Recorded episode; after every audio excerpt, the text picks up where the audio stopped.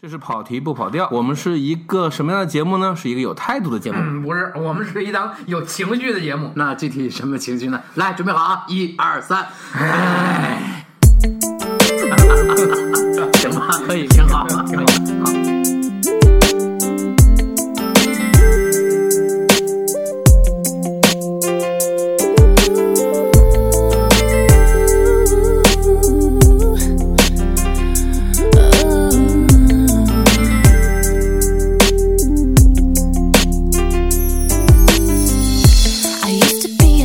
行，还最后一个片子，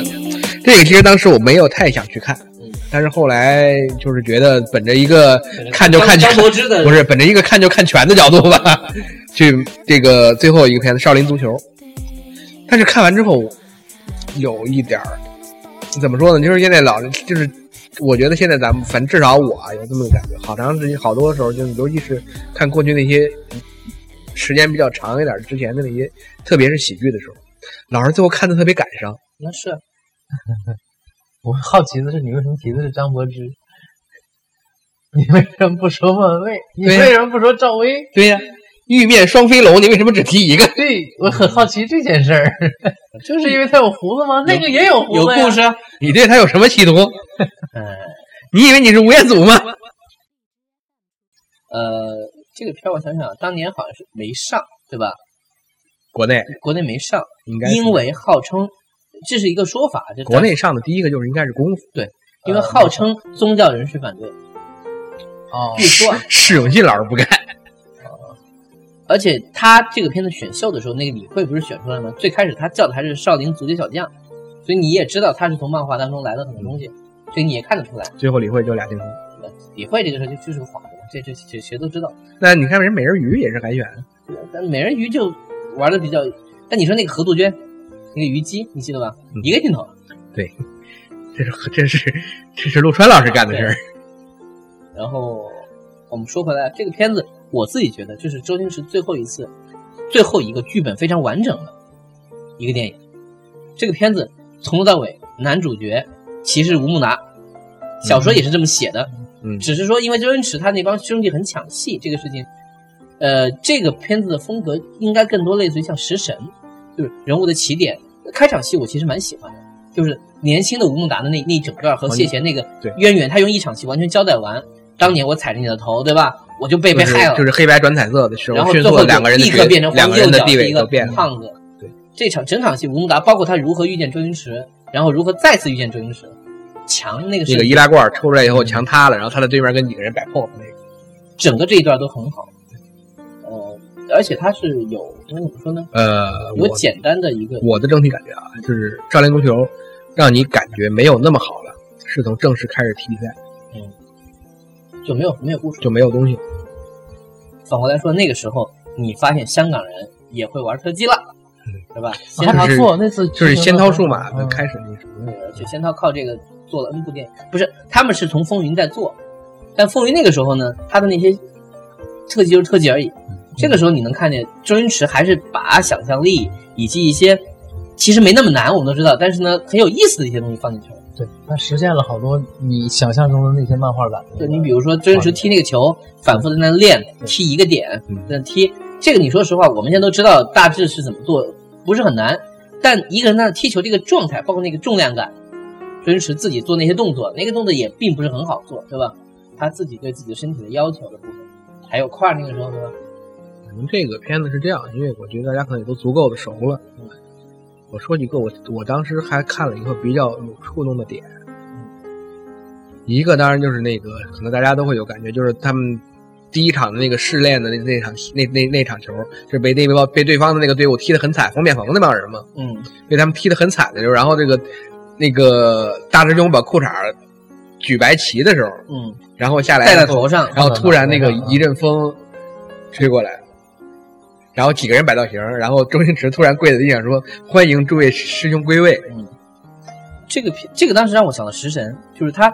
你可以说他毫无缘由，也可以说香港人自己心目中有一些对这种东西的一个，他认为不用解释，”就实际我觉得他是这样，就是他前面去找他那几个师兄的时候，他做的那个铺垫够。对，就你包括那个大嗯师兄那个在那个酒吧里打工混的特别惨，拉着他去唱一年歌，好几百万少林功夫真是好哎。就是那个那是他跟他然大后侄到那女，个删除片段还有一段，就是对那个电影当中的一开始没有说你有金刚腿，然后那两个人打的地方往往是反的，然后再打他头，金刚腿是吧？对金刚腿是吧？对不是我是铁头功，铁头功是吧？就打他的腿， 对，就是那个是那那那一段是被删了，对，就他们俩在酒吧里唱歌嘛，然后那个你看二师兄那个什么什么上下多少万什么那个，然后那个林子聪那一块就是吃一开始说说刚才说半天，最后那个他不是让他够那个最高的那那那一捆纸吗？对，就是你看他的那个眼睛突然的那个变化，突然亮了。突然亮了一下，然后他们两个人在后面那种很期待的时候，那个最后分镜很漫画，对特别漫画特。别好，那个感觉特别好的，最后他咔一下跳起来，咣啷整个砸瘫了的那一场戏，然后不是吐槽，听说你有你很多女朋友吗？都跟周星驰说说，哎呀，没有的，都是随便乱说。还有那个就是他那个就是洗碗的那个师兄，为什么我长这么帅对却没有头发？对，那个总体来说，他们到最后有一个交汇嘛，大家都看着照片儿，对吧？对，就是虽然是个老招，非常俗，但是到最后回来，大家穿着裤衩什么的，我们来帮你。而且你想想，那个片子在当时是破香港票房纪录，为什么给他那么多奖？香港人觉得说啊，打了一剂强心针就，是救世的戏。然后我有印象的就是，他们打完赢了第一场球之后，不是说我们这从此以后就发了，然后这个破鞋咔你拿出来，然后哈一扔，然后大家都特别嗨的时候，那个鞋从天上噼里啪啦掉下砸到来，脑袋对上，了。就那个感觉。周星驰对就是所谓现实中的残酷是不会放过对的，包括那些人在那欢迎他们，他们根本就没管，就去抢那些新鞋，对，把那些踩那个人要是呃冲着用咔一拳打倒，然后拿着那些鞋，其实你想想，其实这个动作都是都是很丑恶的。对，你从正常我们正正界说啊，是但小他人但他就是为什么要这么做？就是小人得志，对他一定概要括这起么做，来。就是就是对小人的真实的这个情况。然后包括赵薇第一次出来那个化完妆之后，然后黄一飞说噗是人是鬼， 对对。但是对消赵薇的消费确实有点儿有点过儿过过，就那一整段包括打脸是没有那么其实就是因为当时红嘛，赵薇在里面不好，演的也不好，不是角你色给想的也不好这个也是个传统。那唐伯虎点秋香，秋香也不好，呃不但是莫文蔚就好啊，那就是不是就是因为你有大陆没有对吧？有没有关系的这个问大陆题？影星就是在这儿就水土不服是是有是绝对的，有没有用心给角色？对，我觉得就是你说季姐这个角色就一定是好很多嘛？你说丑不丑也是丑啊，火鸡姐从头瞅到尾，就最后一下，对啊，那你就对印象就是深刻啊。对，那赵薇这个角色就是没有给够，我觉得就是没有给够。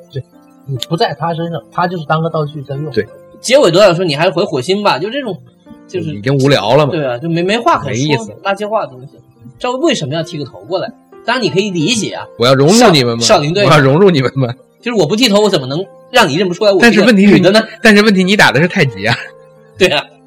呃，他把这个是呃什么是呃善恶对决做的很简单，就没有更多的东西翻了，最后就是在讲精神以及秀特技。这个东西呢，你从电影来说，其实也是有必要的，因为特技本身做得好，也是能让观众就我拍的好嘛，对吧？我让你觉得嗨嘛。因为那个戏当时的卖点是特技，而呃且香港本土的那个我记得后来就是看了一个奇怪的消息，我看体育嘛，这个片子在欧洲卖特别好，嗯啊，意大利人民特别喜欢，你明白吗？就是意大利人民都喜欢足球小将，就是足球嘛，这个啊你想，很多人都现在都说我是高前洋一代金额，我看足球小将我就想踢玉足球玉。面双飞龙那一脑袋脏辫儿没白扎， 对，就是就是他很奇怪，他在那个那个足球的那个世界受到了那种奇怪的欢就迎。必杀技这件事情，对我们东亚文化是觉得很正常对，他们也觉得咦，还能这很么玩很。新鲜。包括那个你说谢贤，其实演的也也都不错，挺好的那几场戏，就完整就是谢贤自己平时那个样子，对吧？他都不用那什么、啊不，不用不用不啊自用再装，自己的衣服嗯对，衣服都不用准备，对老师你就随便穿就。身边差一嫩模，也都做到就了挺。这好的这些点呢，是你如果是这个是一个新片儿的话嗯，而且就是说是他当时上映的那个时候啊，你看可能没有这些没有这些感想，嗯这是我的感觉啊。就是如果你这个片子十年前，它是或者十几年前它正常上映的时候，你去看的时候，可能没有这些想法。但你看他的焦虑点这句话现在还在红，就人如果没有梦想跟咸鱼有什么区别？嗯他还是切中了一些东西，或者他好用，就这句话没有死掉，对吧？人家对总在聊理想，是总金容易这是金句吗总容易。为什么是金句呢？就是没有停下就来，是我的感觉，真的就是你这些年看了《美人鱼》，看了这个《西游》，翻过头来，你才真的能看得出来，包括《少林足球》，包括功夫的好在哪儿。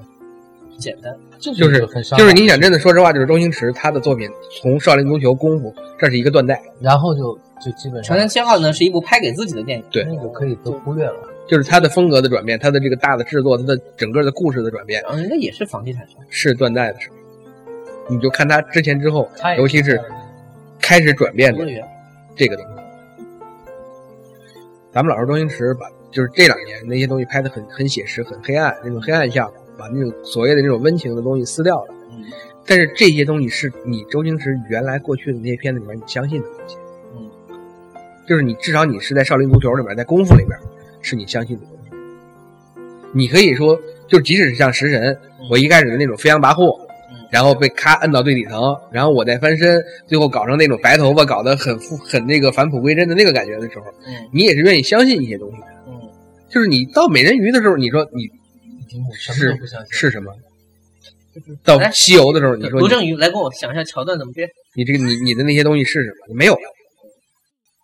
就是他的东西当中有些东西以他的这个实力来做，还是比别人多一点儿，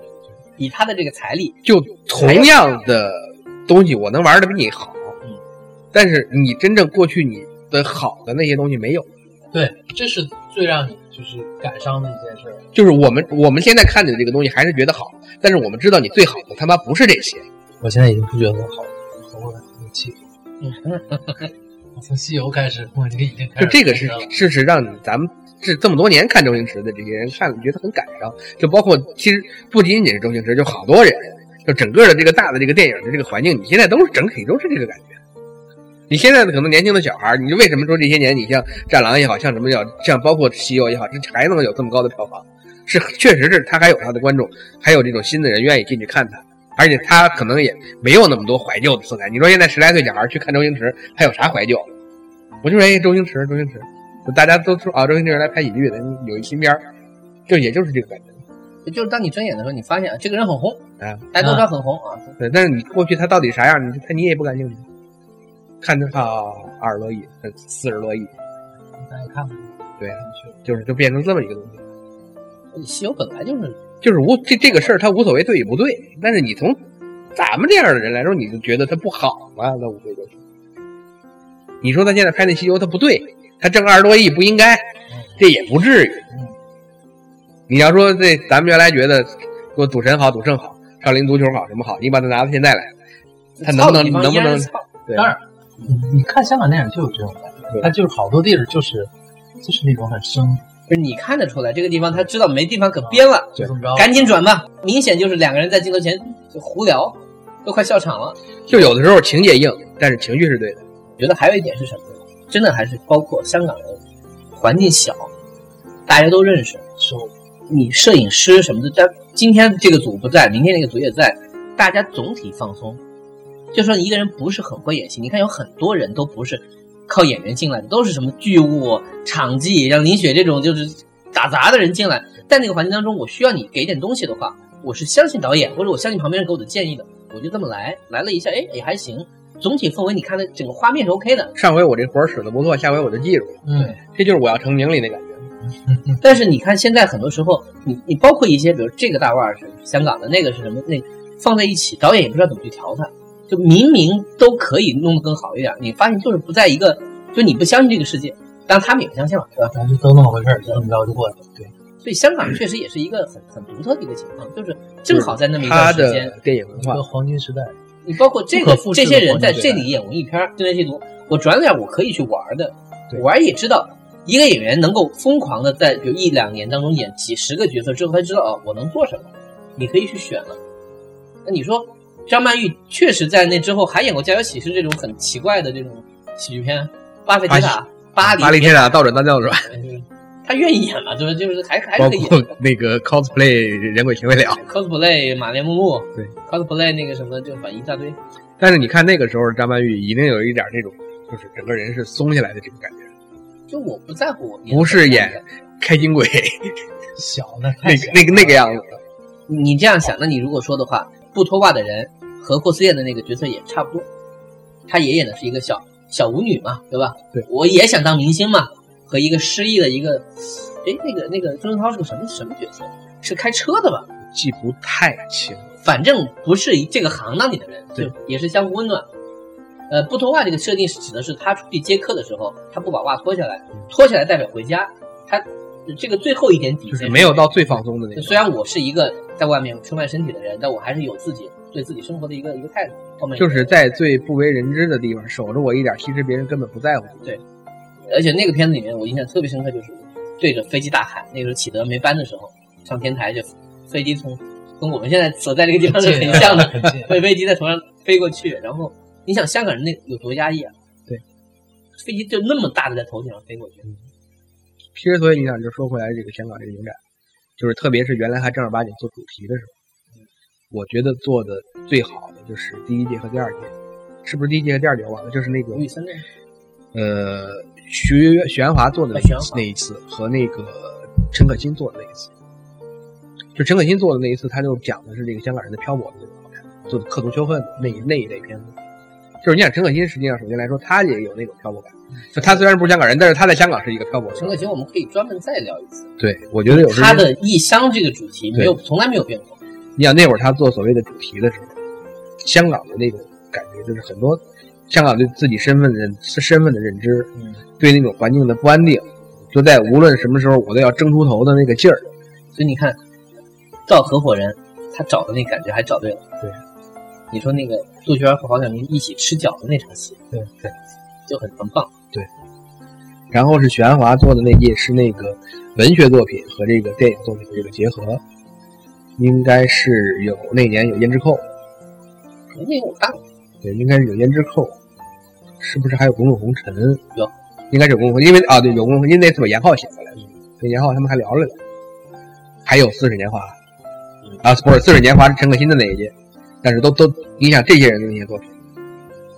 就是今年就突然就是垮了，就是金金金像奖主题，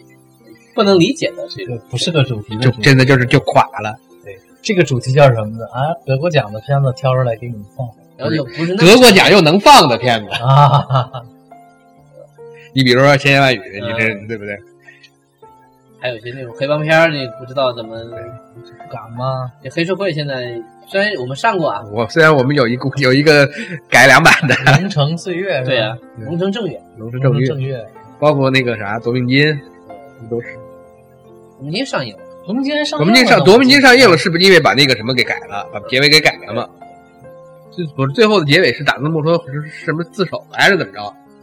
是有那么不个是是这样，结尾它是最后出字幕了，但那个擦肩而过是拍了，是放进去对，最后出了段字幕。杜琪峰老这么干嘛呢？的，他也不管，也不是他的事儿，我拍完了你们拿去。高兴，这一直都不高兴的。独占那会儿就算勉强那什么了，也就那么回事儿嘛。但是独占那会儿好歹就是最后回来的是我，不是那个什么吧？，没活下来，都死光了 啊好吧，啊只是说古天乐跑不了而已嗯。韦家辉不是说过吗？说本来我们还安排了另外一个结局，是说古天乐又跑了，然后又在云南的某个山区当中，然后也就是黄奕那个角色应该没有死，黄奕跟他碰上了，又一次同归于尽。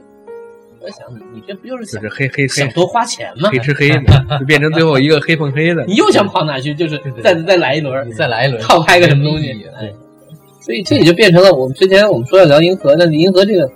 哎呀太反大正了。我觉得我就是先说一句，大众对于大众对于树大招风的追捧，我是很理解的。但这个片子，我真的觉得，真的就是黄金年代成就了这样这几个电影人，他们对这些东西的理解和他们的一个一个一个土壤。但这个片子真的是有这句话极大问题就是好多现在香港片咱们还觉得好玩，实际上就是吃老本儿，或者说叫遗产，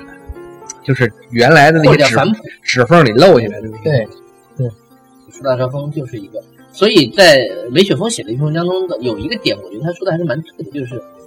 他说陈小春这个角色极其不可信，好无聊啊！我打电话大家干个事儿吧。香港人何曾这么虚无？啊香港人永远是找饭辙，而且我觉得他最后拉着一车炸药被武警提，被武警追上来，那就完全就是崩掉了，胡搞。就崩了。所以为什么林家栋拿了影帝？因为他那一段儿是嗯那他那拍得段最好，确实是好，又最不用负责任，因为他就是拍状态嘛。我想做一件事儿，我我觉得整个《树大招风》的感觉啊，就是最后那一点，就是他们三个人曾经在同一个地方那个出现过的那一下儿，嗯那个东西叫电影。嗯，其他的真的，你的所有的东西不是电影。就就是比一比，相对来说林家栋那段好一点。然后呢，呃，林那叫什么那个任贤齐那一段，虽然很多人看得很爽，但那个那个过于假了，那个有有点主题太先行。我看着是很生气的，对，那段是太刻意，是 low，就刻意到有点 low。我知道你想干嘛，我带着恶意，我就要这么做，就是这这种玩法。所以我就不认同你到最后那种说我们做会被逼到这是什么地方。我当然知道你你这些台词和这些潜台词是什么意思，对吧？我回到这个地方了，然后被还被人查那个查牌，买车回不去，那我就干嘛？这个说实话，日本片也这么拍，人家是这么拍的，就你像就是你像包括任贤齐的那些，就是我本来是要从良的，嗯，我要干正经活，你们把我非要逼到这一步，我想当我想做个好人，对，就是这种东西嘛。呃，客观说，那这几个导演是不是以后有机会拍出还可以的东西？这个可以期待。那不是说他们拍的这个片有多最起码拍完这片子人头熟了。啊，是你你也可以当做是银河的第二梯队嘛，对吧？对，你就比如说那郭子健老师拍完打擂台，回来给你玩一这事儿，你 这这这怎么干？这嗯你这么说打擂台出来的时候算算惊喜啊。呃是啊，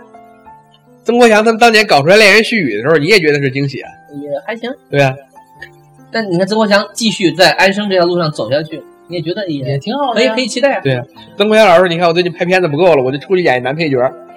无所谓。对人我家也能想演演，演什么都行。对啊演傻逼、演演二三级片儿都可以演。是对啊啊，就他在那个维多利亚一号里面演那个角色，就是属于那种就是玩儿嘛。我曾国祥老师是一特例，人家有爹。有爹的人不少，你说你说黄祖明也有爹，房祖名呢，当年拍跟那个薛凯一块儿拍那叫什么《初恋》还是什么早时候？熟嗯早熟，对早熟，那捧的多高的位置啊？那就是往上捧啊！嗯这怎么不比他爹演的强啊？我的意思是，他怎么不当导演呢？呃不想当嘛，对吧？我就这个意思。曾国祥是很早放弃了自己真的做演员这条路，他其实演了很多戏，对，但他就是觉得说我肯定红不了，也也可能没什么兴趣。演过好多那种净出的那个跟余文乐的那个断了最片儿后最断后片儿一一页最后一页，那是他的导黄浩翔给他俩做的监制。呃反正也不能，就我就记得那个草泥马，不是，我就记得它里边几个镜头，一个是北四环边儿那去美家居，一个是红岭结婚桥边上当时还没建好的那个什么楼，就是，然后就是那个在那个楼里边画的那些家具，对，都能看得出来，就就是那个片儿，整个就是你要是对北京够熟的话，看着稍微有一点感觉，就是这真是身边儿的事儿。没看完，他们那个泡吧的那个地儿，就是长公园西门那，就不是工体西门那维斯，就是啊哎那个都看完都是了熟地儿。北京城跑一跑，但这个我觉得是可以的，就是你自己不是为这些东西拍的，但你想几十年后，你再看这个片儿，你看的就不是是怀念一下老北京，对啊，啊，是嗯怀念一下我们二十一世纪的老北京。怀念大成故都的那个区位，啊哎，你说了嘛？那个那个那个一切记录《银翼杀手》的那个导演说，我这个美学上受了好多北京的影响。受了好多北京雾霾的影响。对，就是那个雾霾那些照片儿，不是也在外媒那种地方。他说我受了一些，真的受了一些影响。我就是，因为你现在看不到活的伦敦嘛，那你看非物质文化那个什么，是我们输出了吗？对呀、哦我在重庆到处都是叫雾都什么什么什么，人家很自豪的用这个词，确实是真不大确实很确实雾吗？对，确实很大。他是它是人家那是水汽，水人家挨着江子。它那个地方整个这个环绕这个山的这个这个都出不去，所以让你水和现让你在不一舒服的也是潮湿。这是潮湿嘛。对。然后它一直在下雨，就是时不时下一点儿，你你感觉到啊是晴了吧？看到太阳又在下，没什么太阳，就是有太阳也也会下，它就是一个这样的一个所以状态姑娘会白你想这句话就是对早所就以有皮肤了。好啊，啊，湿润啊。嘉陵江水，它滚滚东流向开锅。 什么山坡上混叫什么来了 来了什么滑竿儿？我我去成都干活，我听他们当地人说，就是年轻人就是天天年轻人就天天打二十多岁跟老人一茶楼起打麻将，对那种啊，也没多少钱说。那川北旁边有十块钱一杯绿茶，开水免费。啊对，就是就是消费很低，然后大家呢都没什么钱，也就无所谓啊，吃的很便宜是吧？呃，还可以。但是，比如商场是一样的，啊，那大商场商场都都是是一一样样的。对，小店里面正常，而且这一点我觉得就是就是八块钱一碗就是面，也差不多就十二。好吧？的，相对肯定还是要便宜。是这样，我觉得南方通常多见什么呢？就是小碗菜这种馆子比较多，所以你其实可以花二十来块钱吃还不错的好几个菜。但北京没有这样的地方，而且北京有小碗菜的地方也不好吃，这是很成可惜的成都人家小笼蒸牛肉，这小面那不也是这个理论吗？其实小笼蒸牛肉大千牛肉嘛，叫张大千发明的。说饿了，我们结个尾，然后就好。从他妈的香港影展聊到咱们怎么成都讲吃的，我们下回专门聊一下我们各回自回聊 想吃看完影展吃什么。那片儿真没啥吃。电影中心就他妈这点儿吧。旁边有一个八人角的，不是，我现在那个想一番儿怎么着吧？如果是下午片，比如说四点钟看，六点多钟完，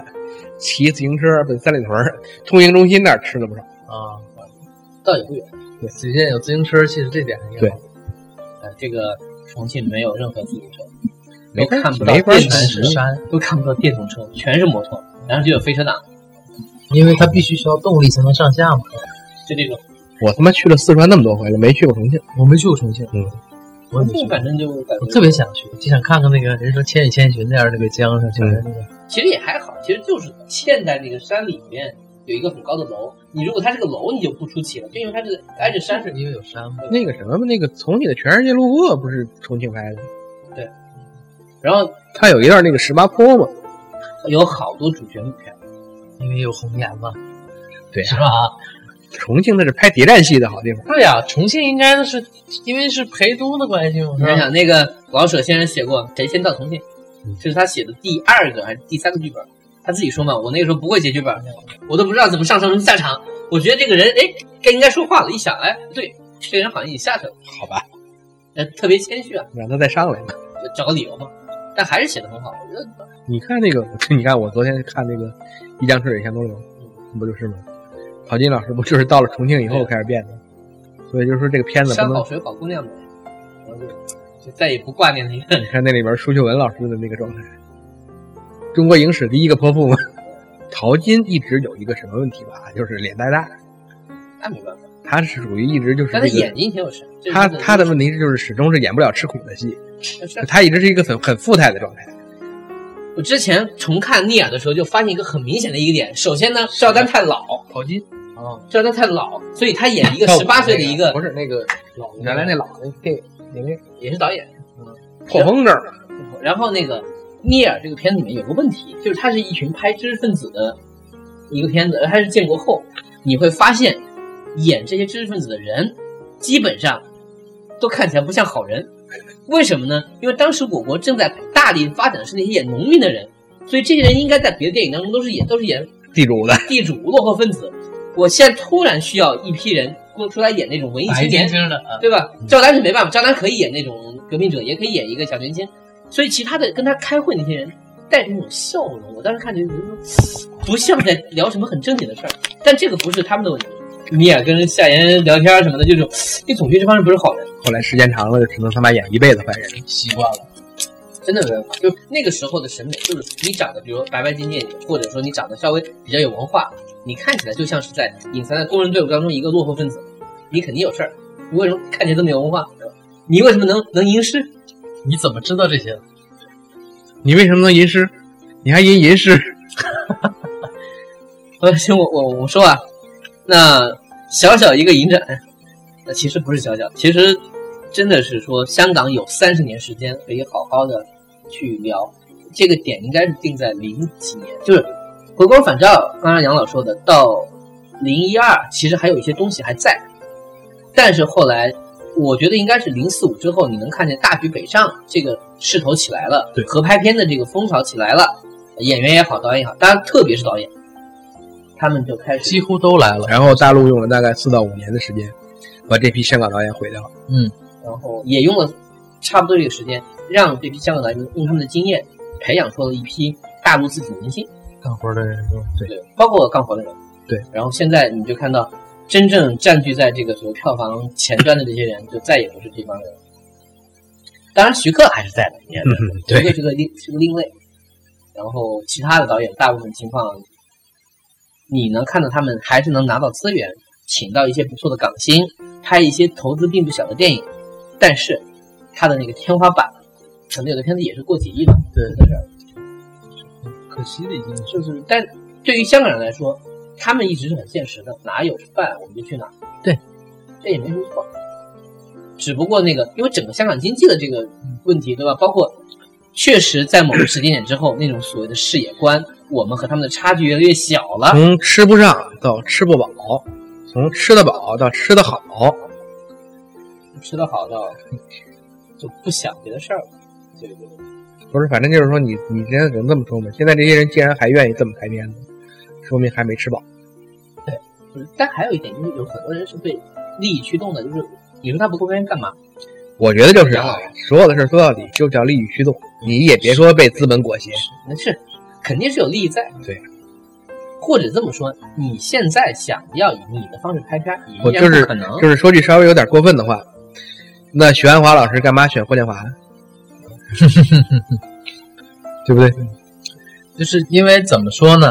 因为那个那个美好的黄金时代，我们可以任性很多事情，所以留下了一些特别不一样的东西。不过我觉得那个时候也不要过分美化，比如黑社会的一个，黑社会什么的也好，包括包括你用小鲜肉也是一样的用。我在想，那个时候可能最大的一个问题是，因为我拍什么都行，所以呢，就是对片子本身那些人是没这么抠的，不管黑社会也好，要你钱，老板要你挣钱，但是你至少这么说吧，黑社会我裹着你拍片子，哎我不管你怎么拍吧，对，就是他不会，他不对不会对去我帮你把刘德华搞过来，对啊对创作这件事我儿呢，这也是有追求的人。啊香港的那些人可能对创作这件事儿呢，我不太关心。就是刚才王家卫那个例子，为什么他能骗到钱？因为跟老板说一二三四，老板说啊行走。对，他不会问你为什么这块要这样。所以，资资方还没想着当老板呢，所以这个当呢导演。就是两个原因吧。一方面有大量的粗制滥造，另一方面呢，就是你总会有一些东西是闪光的。我自己从从业来说，那就有有些事情真是聊废了，当然，嗯对吧？当然，你先跟我说说你这个东西好在哪儿，然后你有什么大追求？嗯那会儿哪顾得上啊？有个点子赶紧干呐！我操，是不是？全是这么聊了，院线等着呢。拍什么都卖啊我看那天那个啥，那个王晶那个什么侠盗那个刘德华演的，啊。说开那个记者招待会， 有记者跑去问刘德华，说您对这个现在小鲜肉这个事儿怎么看？刘德华说：“你说他妈我能说什么？我这么多年来起的不就是小鲜肉的作用吗？ 我现在还很鲜，对啊，刘德华，你说我能说什么？刘德华老师，你也是看着他我进步，我能我能进这个圈儿靠的是什么？那就是脸。啊刘德华就这么说的，说我我进这个圈子靠的什么？靠的脸。啊那你说我能说他们什么？不是刘德华真的是年轻的时候就是主角像，这没办法，对啊这没办法。哎，那那个他那你想《怒海孤鸿》，没几场戏，生把杜莫兆聪给抢了，《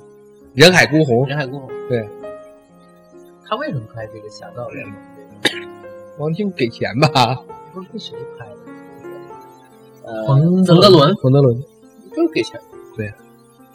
呃，他也需要，我觉得他现你看现在，比如说啊，也得演一个，他多久没出专辑了，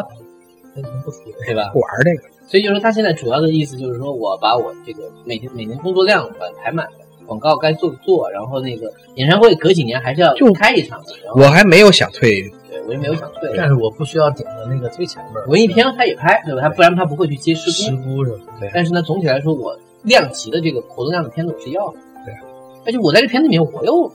我不不会被累，被你骂，我我不做什累么样你你也不会骂我。对呀、你说哪个片子不好，最后需要刘德华负责？没有人是这样嗯说你我想，当年莫宫，大家也都说范冰冰不好嘛，所以就在一片欢声笑语当中， 我们去吃饭去了，好吧 最？后 diss 了半天刘德华。啊，拜拜，拜拜。我 拍了很多好好好的电影，但是我同时也拍了很多不好的电影，但是在电影上面也从来没看到我不认真。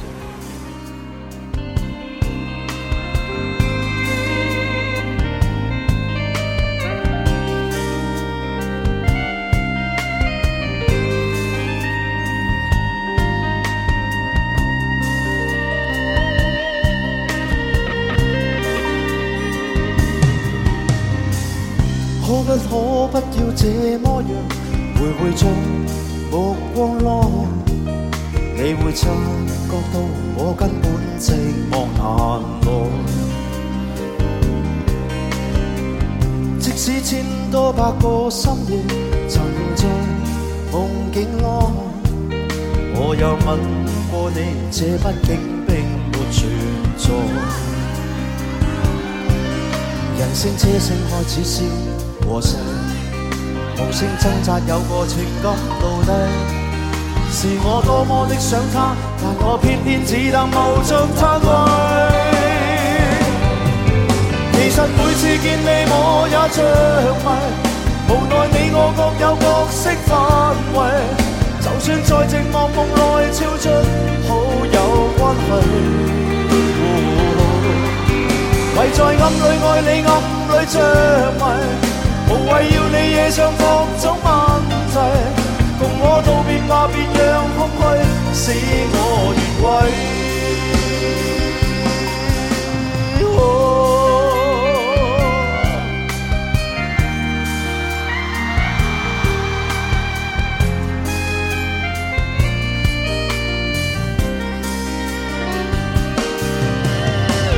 即使千多百個心影曾在夢境內，